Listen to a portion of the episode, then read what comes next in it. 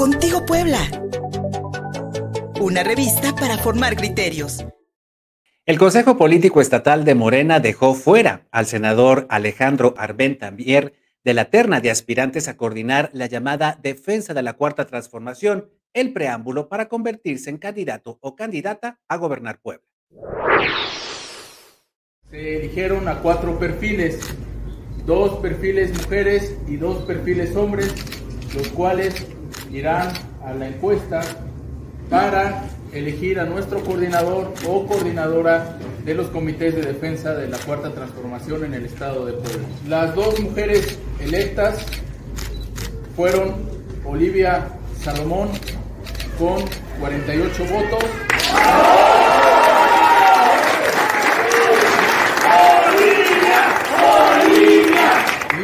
Sánchez con 55 votos.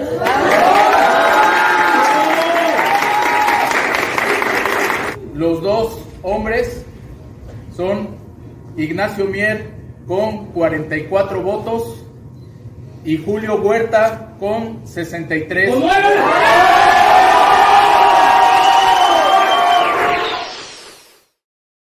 Los morenistas poblanos privilegiaron los perfiles cercanos al fallecido gobernador Miguel Barbosa Huerta. Primero, el sobrino, Julio Huerta Gómez, quien estuvo seis meses en la Secretaría de Gobernación Estatal. Antes fue regidor municipal de Sinacantepec y director de Obras Públicas en el Ayuntamiento de Jalpan. Ahora es coordinador en Puebla de la precampaña electoral de Claudia Sheinbaum a la presidencia de la República. Olivia Salomón Vivaldo, secretaria de Economía en los gobiernos de Miguel Barbosa y Sergio Salomón Céspedes, hasta el 10, hasta el 10 de septiembre pasado, cuando renunció para competir en el proceso interno de Morena. Olivia Salomón es propietaria de la empresa Promotores Inmobiliarios que construyó el fraccionamiento La Vista Country Club, el de mayor plusvalía en la ciudad de Puebla. Liz Sánchez, exdiputada local y federal por el Partido del Trabajo y titular de la Secretaría de Bienestar en el gobierno del Estado de Puebla. Y por último, Ignacio Mier Velasco, el coordinador de los diputados federales de Morena, ausente en el anuncio del sábado por la noche. Ayer, pudiéndome esperar, por decisión propia, a que me incluyera el Comité Ejecutivo Nacional, como lo había anticipado días atrás el presidente Mario Delgado, y ayer lo confirmó aquí en Puebla, yo dije que no.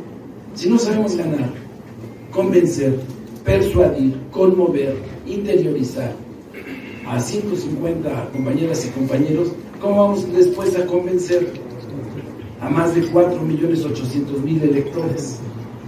La salida fácil es decir, no me espero, pero era lo más fácil, lo más burdo, diría yo políticamente.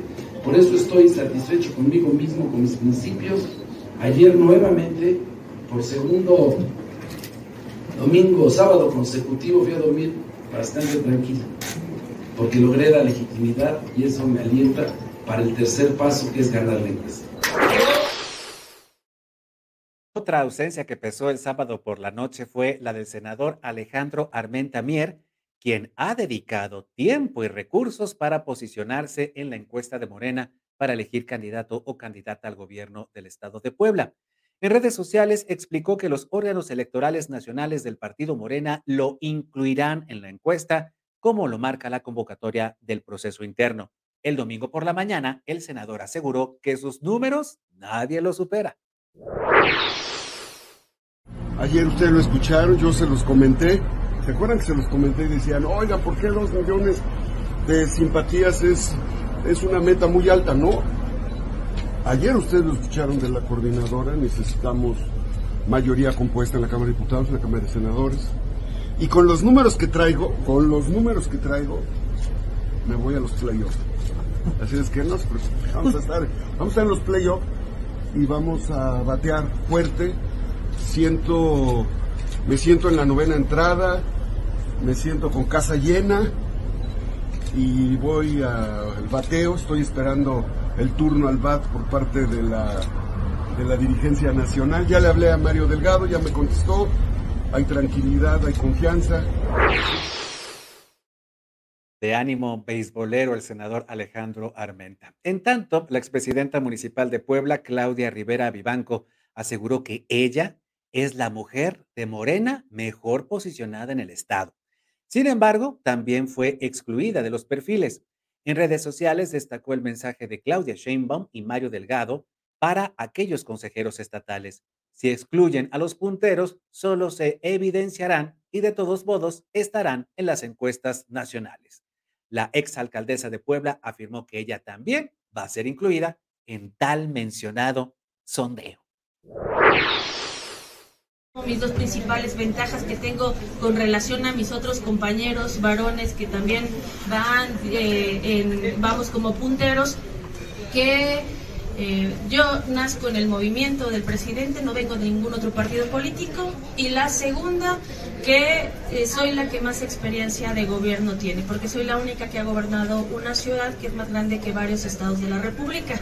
Así es que eso sí es un honor, pero también es una gran responsabilidad, porque ahora me corresponde seguir llevando estas tareas, esta convicción a otros espacios. Vamos a seguirle trabajando, como saben en, la Comisión Nacional de Elecciones estará realizando primero esta encuesta de reconocimiento y posteriormente quienes estamos como punteros, bueno, pues estaremos en la encuesta final. En los hechos, un confuso, muy confuso, proceso interno para elegir candidatos o candidatas en Morena, o el Comité Estatal, o el Consejo Político Nacional. En realidad, la última decisión la última, como ocurrió en 2018, va a recaer en el gran elector, Andrés Manuel López Obrador. Así que todas sus corcholatas poblanas buscando también la distinción del presidente de la República.